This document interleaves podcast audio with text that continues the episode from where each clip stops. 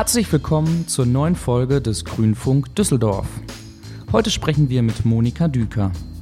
Monika war von 2000 bis 2022 Mitglied des Landtags von Nordrhein-Westfalen, zeitweise sogar als Fraktionsvorsitzende. Sie war Landesvorsitzende der Grünen in NRW. Zu Beginn ihrer politischen Laufbahn stand aber die Kommunalpolitik im Mittelpunkt. Denn Monika war zehn Jahre lang Mitglied im Düsseldorfer Stadtrat. Es gibt also viel zu bereden. Wir sprechen über ihre politische Laufbahn und diskutieren die Anforderungen an grüne Politik in den kommenden Jahren. Das Gespräch führt Stefan Schmidt.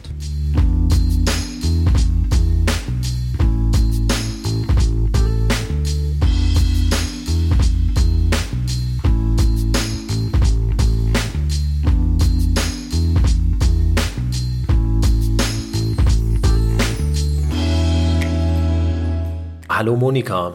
Ja, hallo. Du hast uns sicher viel zu erzählen, deshalb lass uns direkt anfangen und wir steigen direkt 1989 ein. Damals warst du schon in der Kommunalpolitik sehr früh. Ja, genau. 1989 äh, ist es erschreckend aktuell, was mich damals in die Kommunalpolitik gebracht hat, denn das war die Wohnungspolitik. Wir hatten eigentlich eine ähnliche Situation zu heute, nämlich einen hoch angespannten Wohnungsmarkt, immer mehr Sozialwohnungen, die aus der Bindung fielen, viel und guten und teuren Wohnraum, aber sehr wenig preiswerten und bezahlbaren Wohnraum. Und ich war gerade mit meinem Studium fertig und hatte meine Diplomarbeit als Sozialpädagogin zum Thema geschrieben, Obdachlosigkeit und ihre wohnungspolitischen Hintergründe. Und da waren die Grünen, die Partei, die dieses Thema, fand ich damals, äh, am besten aufgegriffen hat. Wie ging es danach weiter? Ja, 89 war ich äh, damals jüngstes Ratsmitglied mit 26 und es war ja auch erst die zweite Wahlperiode der Grünen. Die Grünen sind ja 84 zum ersten Mal hier ins Rathaus eingezogen. 89 war die zweite Wahlperiode. Da war ich dabei, ja, und irgendwie waren wir zu dem Zeitpunkt also wir haben uns zumindest noch alle so als Underdogs gefühlt und wurden auch irgendwie noch äh, als Störenfriede behandelt. Ähm, und das war eine ganz spannende Zeit. Das war auch in der Partei damals wahrscheinlich noch deutlich wilder als heute. Äh, ja, die Debatten bei Mitgliederversammlungen, sagen wir mal so, so eine Kreismitgliederversammlung verläuft heute doch deutlich durchorganisierter und strukturierter, was nicht unbedingt schlechter ist. Aber ähm, es war eben auch sehr spannend, weil mit uns äh, in der Kommunalpolitik an ganz vielen Stellen neue Aspekte reingebracht wurden. Und meine Themen, ich war oder bin ja noch vom Beruf Sozialpädagogin, waren damals äh, ganz klar die sozialpolitischen Themen, Jugendpolitik. Und äh, ich kam aus oder habe damals als Sozialpädagogin im sozialen Brennpunkt gearbeitet, viel mit ähm, Kindern aus Migrationsfamilien, Roma-Familien. Und was mich damals so aufregte, war, warum geht keines von diesen Kindern zum Gymnasium? Also diese gesamte Bildungsungerechtigkeit, dass quasi mit Herkunft das schon vorgezeichnet sein soll, das Leben. Und ähm, wie man hier bessere Förderung hinbekommt, das war für mich in der Kinder- und Jugendpolitik Chancen für alle gleich zu schaffen von Anfang an. Dann die ganze äh, schwierige Situation auf dem Wohnungsmarkt. Also wie bekommen wir mehr preiswerten Wohnraum? Und äh, damals äh, in der Kommunalpolitik äh, wurden viele Flächen frei, also dieser klassische alte Industriegürtel, ähm, so dass sehr viel große Planungsvorhaben da waren. Und äh, da ließen sich äh, CDU und SPD immer von den Hochglanzbroschüren der Investoren blenden. Und wir waren dann diejenigen, die die Themen in der Stadtplanung reinbrachten, Arbeiten und Leben wieder zusammenführen.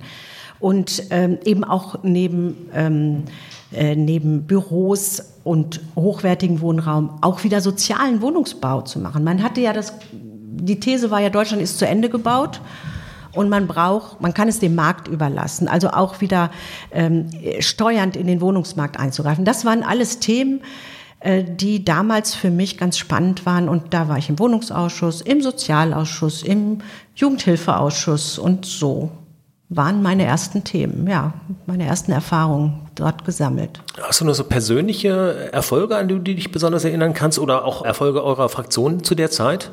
Ja, also ein Erfolg, äh, der mir besonders wichtig ist, war, ähm, dass wir bei der Kindergartenplanung trotz angespannter Haushaltslage damals, denn man muss wissen, Düsseldorf war in den 90er Jahren verschuldet. Düsseldorf hatte einen, ähm, ein Haushaltssicherungskonzept, weil sehr viele Unternehmen oder auch große Versicherungen, also unsere Gewerbesteuerzahler in der Stadt, investierten damals in den neuen Bundesländern und zahlten hier keine Gewerbesteuer mehr. Also wir hatten riesige Einbrüche in den 90er Jahren, hohen Spardruck und wir haben es trotzdem geschafft, im Jugendhilfeausschuss bei dem Bau neuer Kitas weiterhin nicht nur für die drei- bis sechsjährigen Kinder Gartenplätze, klassische Kindergartenplätze zu schaffen, sondern auch schon in den 90er Jahren trotz angespannter Kassenlage auch für U3, für unter Dreijährige sogenannte Familiengruppenplätze.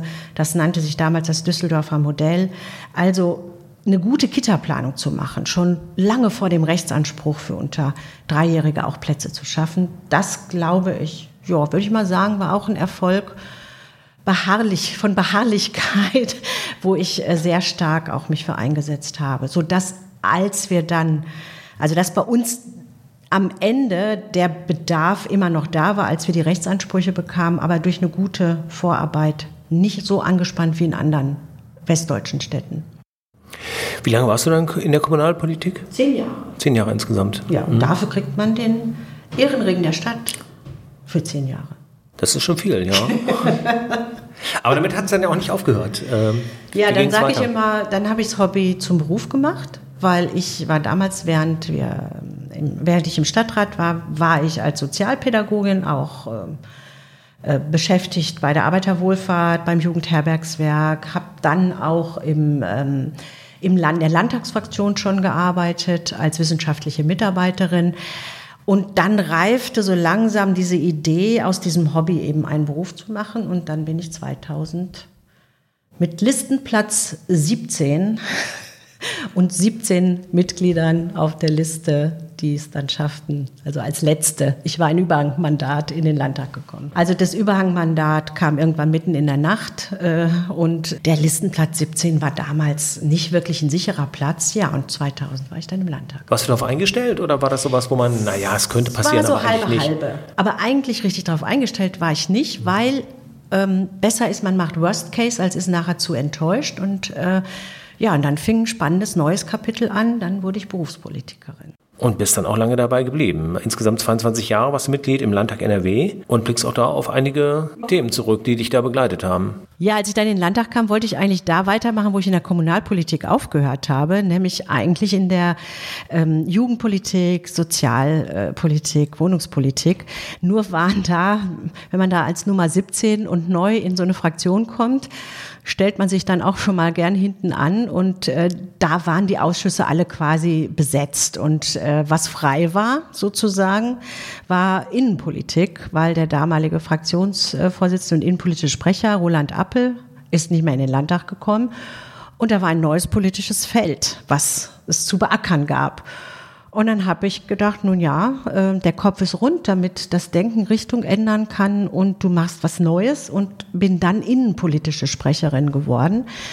Ähm, das war ich dann auch äh, sehr lange und ähm, in der Innenpolitik halt besonders natürlich äh, diese ganzen schwierige Verhältnis von Freiheit und Sicherheit, weil 2000, was hatten wir dann? 2001 9-11. Äh, und da dann ging, ging das richtig los. los. Ja, mhm. also äh, wie viel äh, wie viel Freiheit müssen wir aufgeben, um mehr Sicherheit zu schaffen? Das waren unglaublich intensive Debatten. Wir hatten eine schwierige rot-grüne Regierung. Wir hatten auf Bundesebene einen Innenminister, äh, Otto Schilly, der da auch äh, nicht gerade so den Bürgerrechten sich verschrieben hatte. Und das waren sehr schwierige Kämpfe mit der SPD. Das ganze Thema Freiheit und Sicherheit hat mich sehr lange begleitet. Im Landtag war mein erstes Thema, mein intensivstes Thema und äh, natürlich in der Innenpolitik dann auch die Flüchtlingspolitik. Das war ich dann tatsächlich 17 Jahre, flüchtlingspolitische Sprecherin. Das bleibt mein Herzensthema. Und das dann ja auch mit zunehmender Bedeutung. Ja, genau. Wir hatten dann ähm, in der Flüchtlingspolitik hatten wir dann in den 2015er Jahren ja dann die schwierige Situation, äh, mit sehr äh, vielen Geflüchteten, die zu uns kamen und den riesigen logistischen Herausforderungen vor Ort, wo natürlich alle sagten, das Land muss mehr zahlen.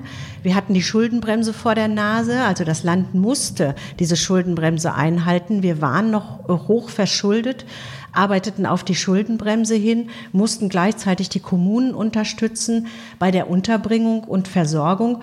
Und wenn man dann so einen Satz hörte in dem Interview mit Angela Merkel, das ist auch noch einer meiner einschneidenden Sätze, wir schaffen das. Ähm, ja, da kann ich heute noch äh, zornig werden, weil äh, der Satz, wir schaffen das von Angela Merkel, hätte, hätte sie sagen müssen, ihr schafft das schon. Weil der Bund war überhaupt nicht bereit, Ländern und Kommunen dafür Mittel zur Verfügung zu stellen. Und wir ächzten und stöhnten, die Kommunen ächzten und stöhnten und dann kommt so ein Satz, wir schaffen das. Und dann ging es richtig los, also auch Geld dafür zu organisieren, was wir am Ende auch geschafft haben, dass es eine Flüchtlingspauschale vom Bund gab. Also das Thema ähm, Flüchtlingspolitik hat mich sehr stark begleitet in dieser ganzen Phase. Wie bringen wir sie gut unter? Wie unterstützen wir die Kommunen? Aber natürlich auch mit dem Aufenthaltsrecht. Was damals ja dann als Antwort äh, von der CDU kam, war eine knallharte Abschreckungspolitik. Und auch da gab es sehr schwierige Auseinandersetzungen, dann auch übers Land im Bundesrat ähm, für äh, Verschärfung des äh, Aufenthaltsrechts, ähm, Familiennachzug zu unterbinden und andere Dinge. Ja, das ist eigentlich so ein Thema, ähm, das bleibt auch Herzensthema. Das ist für mich nach wie vor eins, wo ich mich auch ehrenamtlich noch engagiere, unterstütze noch eine syrische Flüchtlingsfamilie und äh, ja, so ein Thema bleibt man einfach verbunden. Ehrenamtlich letztendlich auch, weil du jetzt im Mai nicht mehr zur Landtagswahl angetreten bist. Was hat dazu den Ausschlag gegeben? Also wie entsteht so ein Gedanke? War das spontan? Ist es lange gereift? Das ist ehrlich gesagt kein Gedanke gewesen, sondern ein Gefühl.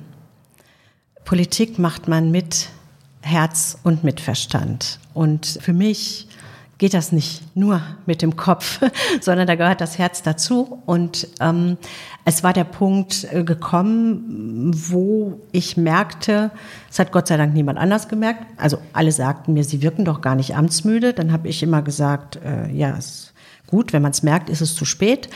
Also es war so ein Punkt gekommen, wo ich ähm, nicht mehr nicht mehr die Energie hatte, die für mich aber notwendig ist, um so einen Job zu machen. Und das hat sehr viel was eher mit dem Herzen als mit dem Verstand zu tun, weil der Verstand sagte mir, bist du bescheuert, du hast jetzt alle Erfahrungen der Welt, die kannst du einbringen und du, du bist an einem Punkt, wo vielleicht jetzt auch eine Regierungsbeteiligung ansteht und äh, mit deinen Erfahrungen kannst du gut mitwirken. Aber für mich ist wichtig, wie gesagt, Politik geht nur mit Herz und Verstand und das Herz sagte, es ist genug. Und ich habe mir eine Auszeit verordnet und in der bin ich jetzt. Du hast damit auf meine nächste Frage vorweggenommen. Also es juckt dir jetzt auch nicht in den Fingern, dass jetzt mit der neuen Regierungsbeteiligung doch noch eine Menge mehr Gestaltungsmöglichkeit da wäre. Ja, das trifft man ja nicht von einem Tag auf den anderen. Also das habe ich schon eine Weile vor der Wahl für mich klar gehabt. Ja, das war so zwei Jahre vor der Wahl eigentlich war klar, dass ich nicht nochmal antreten wollte. Und für mich war auch immer klar, du gehst selbstbestimmt in diese, in dieses Mandat rein und du gehst da auch sehr selbstbestimmt wieder raus, wenn es an dem Punkt ist, wo du nicht mehr diese 100 Prozent Energie hast. Und das war der Punkt. Und dann habe ich ja auch den Fraktionsvorsitz abgegeben und habe mich nach und nach quasi schon zurückgezogen, so dass das für mich eine sehr authentische, klare Entscheidung war, die jetzt für mich auch äh, überhaupt keinerlei Zucken und Hadern und ach, was wäre wenn auslöst, sondern dieses gut so wie es ist, was nicht heißt, dass ich ein unpolitischer Mensch geworden bin, aber eben nicht mehr in einem aktiven Mandat oder in einer anderen Funktion. Hast du denn schon genug Distanz, um mm, mit zum gewissen Abstand auf die Partei und auch auf das politische Geschehen in NRW zu schauen? Oder nein, hast du dazu sehr noch die, die Insider-Sicht? Nein, nein, das geht natürlich nicht so schnell weg. Also man steht da nicht gleich drei Meter daneben, ja. Und äh, ich rechne mich immer noch über Sachen auf, die ich dir jetzt nicht sagen werde, weil man kommentiert nicht von der Seitenlinie, wenn man nicht mehr dabei ist. Aber natürlich nehme ich Anteil und ich nehme auch emotional Anteil an den Dingen, die passieren, selbstverständlich. Aber das, ähm, das ist trotzdem richtig es fühlt sich richtig an, nicht mehr dabei zu sein, aber man ist ja nicht völlig ein anderer Mensch, das ist mhm. klar. Kommen wir nochmal auf das Thema Flüchtlingspolitik. Da warst du äh, über 17 Jahre lang Sprecherin in der Landtagsfraktion. Im Dezember 2016 bist du da zurückgetreten aus Protest gegen die Abschiebung von afghanischen Familien, deren Asylanträge abgelehnt worden sind. Man hat so Punkte in so einer politischen Biografie, die sind sehr einschneidend, sehr prägend und das sind so Punkte, wo es wirklich ans Gewissen geht. Das hat man nicht jeden Tag, das ist auch richtig so.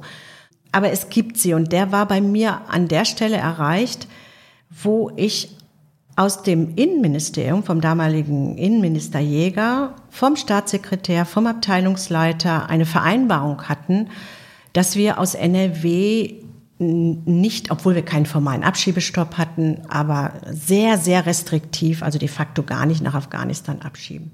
Damals war die Situation in Afghanistan, es ist ja heute noch, also heute noch schlimmer denn je, aber auch damals war Krieg. Es war ähm, menschenrechtlich nicht zu verantworten, dorthin Menschen abzuschieben. Andere Bundesländer machten es ähnlich. Und trotz dieser Absprache bekam ich dann abends eine Information aus unserer Bundestagsfraktion. Was macht ihr denn da in NRW? Morgen ein Abschiebeflieger nach Kabul sind 13 äh, Geflüchtete aus NRW gemeldet. Und ich fiel aus allen Wolken, Innenministerium kontaktiert und ähm, habe mich auf die Absprachen berufen. Und der damalige Innenminister war da nicht bereit, nochmal einzugreifen. Und das war für mich ein Punkt. Also erstmal von der Sache her etwas, was ich nicht mehr mit meinem Gewissen vereinbaren konnte, dafür sozusagen mit Verantwortung zu haben und dafür auch zu stehen, dass ich das richtig fand. Das fand ich falsch. Und das Zweite war auch so ein Umgang in so einer Koalition das ist tatsächlich auch was, was nicht geht, wenn man Absprachen getroffen hat und die werden dann gebrochen. Mhm. Es war nicht immer einfach mit der SPD. Es ist wahrscheinlich auch mit der CDU nicht einfach und natürlich ist es, es ist nicht, es ist keine große Freundschaft, so eine Koalition. Aber mir war auch wichtig zu sagen, so, so können wir nicht zusammenarbeiten. Wenn man Absprachen trifft, muss man sie halten. Und von der Sache her war das nicht gerechtfertigt. Da waren auch Geflüchtete dabei, die wegen minimalster Vergehen dann als Kriminelle abgeschoben wurden in eine Situation für sie, die, die absolut menschenrechtlich nicht zu verantworten war. Da war für mich ein Punkt, wo ich sagte, ich habe das Mandat da bin ich auch meinem Gewissen verpflichtet. Und dafür stehe ich nicht und habe das sehr deutlich gemacht. Habe mir damit nicht nur Freunde gemacht, auch nicht unter den eigenen Kolleginnen und Kollegen. Das weiß ich. Es tut mir heute auch immer noch leid, dass ich da einige mit vor den Kopf gestoßen habe. Aber das war so ein Punkt. Gut, wie gesagt, den hat man nicht jede Woche, nicht jedes Jahr. Das war auch wirklich das einzige Mal, wo ich sowas so krass für mich auch entschieden habe. Hat das irgendwas ausgelöst? Hatte das was zur Folge oder war das einfach für dich einfach ein notwendiger Schritt? Nö, das war für mich ein notwendiger Schritt. Ähm, habe das dann auch mit dem Innenminister aufgearbeitet. Er hat dann das auch eingesehen. Also wir haben das miteinander auch geklärt, haben danach wieder miteinander geredet und so. Aber es war für mich einfach äh, ein, ja, ein Punkt erreicht, eine rote Linie überschritten, wie immer du das sagen willst, wo man dann auch mal einen Punkt machen muss. Und natürlich war das danach dann auch okay. Also das äh, hat jetzt keine langen Nachwirkungen für mich gehabt. Das kann ich nicht sagen. Aber das, das war schon nötig. Auch für mich, um mir morgens wieder in den Spiegel schauen zu können. Hat sich der Umgang da denn heute verändert oder hat er sich vielleicht auch verändert? Wir haben andere Konfliktgebiete, wir haben andere Herkunftsländer der Geflohenen. Die Ukraine, jetzt kommt der Iran dazu. Ist ein unterschiedlicher Umgang? Ja, klar. Natürlich ähm, haben wir einen unterschiedlichen Umgang mit den Ukraine-Geflüchteten äh, zu anderen. Das ist auch okay so also ich will jetzt nicht zu sehr ins Detail, aber deren Status ist ja auch schon ein ganz anderer. Die Europäische Union hat ja dieses, dieses furchtbare Wort dieser Massenstromrichtlinie, die wurde ja zum ersten Mal gezogen, sodass jeder ukrainische Geflüchtete sofort in die Sozialhilfe kommt. Er muss kein Asylverfahren durchlaufen. Er ist sofort hier angekommen und bekommt alle soziale Unterstützung. Das ist natürlich was komplett anderes als ein, ein, ein Geflüchteter aus Syrien, der erst ein Asylverfahren durchlaufen muss und erstmal im Asyl Asylbewerberleistungsgesetz ist und, und, und, Antragsverfahren und so weiter. Natürlich sind da Unterschiede. Es ist aus meiner Sicht nach wie vor so, dass im Aufenthaltsrecht einiges im Argen ist und die Rechtsstellung Geflüchteter immer noch so ist, dass es Verbesserungspotenzial gibt, sagen wir mal so.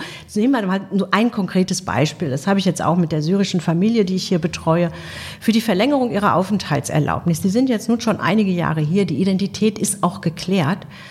Müssen sie einen gültigen Pass vorlegen. So, der Pass läuft nach zwei Jahren aus, ein syrischer Pass. Und es wird von ihnen verlangt, das ist noch eine Geschichte von 2018 von Seehofer, dass sie zur syrischen Botschaft gehen, diesen Pass verlängern lassen. Ja, das hat nichts mit Identitätsklärung zu tun, denn die ist geklärt. Und sie müssen quasi zu ihrem Verfolgerstaat gehen, noch ein paar hundert Euro dafür zahlen an Herrn Assad, den Pass verlängern lassen, ja, wo sie unter Umständen äh, auch noch Leute mitgefährden. Man kann es sich vorstellen, jetzt ja auch für so geflohene Syrer, sind ja nicht umsonst geflohen, eine echte Zumutung. Und es kostet auch noch sehr viel Geld. Und äh, das ist einfach Schikane. Es ist Schikane. Es, diese Identitätsfrage ließe sich anders klären.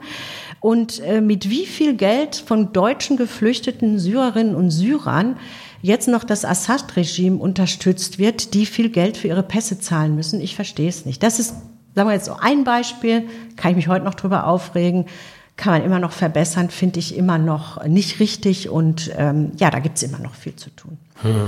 Gerade das aktuelle Jahr hat jetzt ja die Politik insgesamt sehr verändert und damit natürlich auch die Anforderungen an die Grünen. Wie hast du das erlebt? Das zentrale Thema ist der russische Angriffskrieg, der dann über die Energiepreise und alles, was damit zusammenhängt, dann auch auf die Landespolitik und auf die Kommunalpolitik durchschlägt. Was glaubst du, kommt da auf die Grünen an Anforderungen zu und wie wird das die Politik dann auch da verändern? Also ich bin mehr denn je froh, in dieser Partei zu sein und ich weiß mehr denn je, dass ich in der richtigen Partei bin, äh, gerade in dieser Krisenzeit, wo Grüne Verantwortung erst im Bund und jetzt in NRW übernommen haben. Weil es zeigt sich, dass in dieser Krise gerade Grüne in der Regierungsbeteiligung mit einer klaren Haltung, mit einem klaren Kompass vorgehen, aber eben auch in der Lage sind, pragmatische Lösungen zu entwickeln. Und diese Kombination aus einem guten Kompass und einer guten Grundhaltung in Verbindung mit Bereitschaft zur Verantwortung zu übernehmen und das Land durch diese Krise zu steuern. Ja, ich bin froh, dass wir Grüne sowohl im Bund wie im Land in der Regierung haben, weil das zeichnet diejenigen aus, die da jetzt für uns Verantwortung übernommen haben. Und das sehe ich sowohl auf Bundes- wie auf Landesebene. Und deswegen ja, bin ich froh, dass wir mit in diesen Regierungen sind. Es besteht natürlich auch das Risiko, dass wir unsere Kernthemen so ein bisschen aus, na, nicht aus dem Auge verlieren, aber ähm, nicht mehr so dafür dastehen können. Glaubst du, dass das den Grünen schaden wird oder glaubst du, dass sich das wieder einfädelt? Also wir wissen längst, dass unsere Wählerinnen und Wähler, das sind Wahlanalysen. Ich war ja auch mal Parteivorsitzende vier Jahre. Man hat viele Wahlanalysen gemacht und ich glaube nicht, dass sich das verändert hat, dass unsere Wählerinnen und Wähler uns nicht wählen dafür, dass wir immer Recht haben, ja, sondern dafür wählen, Verantwortung zu übernehmen. Dass unsere Wähler wollen, dass wir gestalten, dass wir umsetzen.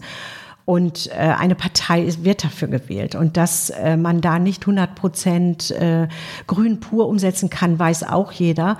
Und die Wertschätzung, dass wir in diese schwierigen Prozesse gehen, dass wir da auch Kompromisse machen, dass wir pragmatische Lösungen finden müssen in Krisenzeiten. Ich glaube eher, dass uns das honoriert wird und dass unsere Wählerinnen und Wähler das auch genauso von uns verlangen, weil wir sind eine Partei und das unterscheidet uns eben von einem Klimaaktionsbündnis, ja, oder von Greenpeace oder so. Wir sind dafür da, halt in diesem Land mitzugestalten. Und ich glaube, das tun wir ganz gut. Und vor allen Dingen glaube ich, nee, ich sehe das, dass wir dabei unseren Kompass nicht verlieren, weil die Ziele, um die es geht, und das ist halt das, ähm, äh, dass wir den Klimawandel noch beherrschbar machen müssen. Es geht ja nicht darum, dass wir gar keinen Klimawandel haben werden. Wir haben ihn.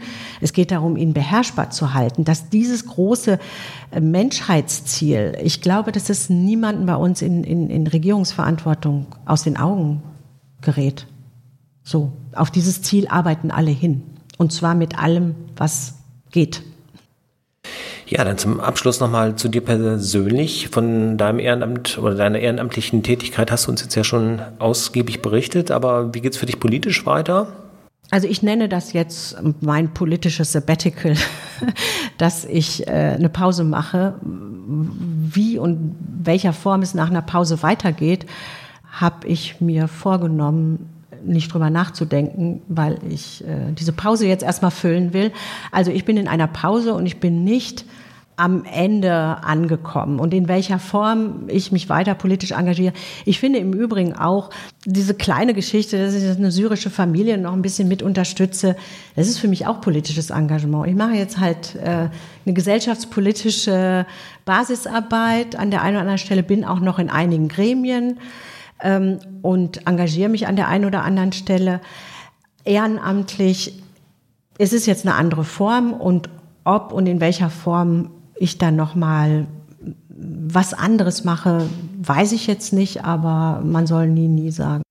Dann warten wir mal gespannt ab und würden dich dann zum richtigen Zeitpunkt wieder einladen. Erstmal danken wir dir sehr für das Gespräch mit dir. Gerne. Vielen Dank, Monika Düker.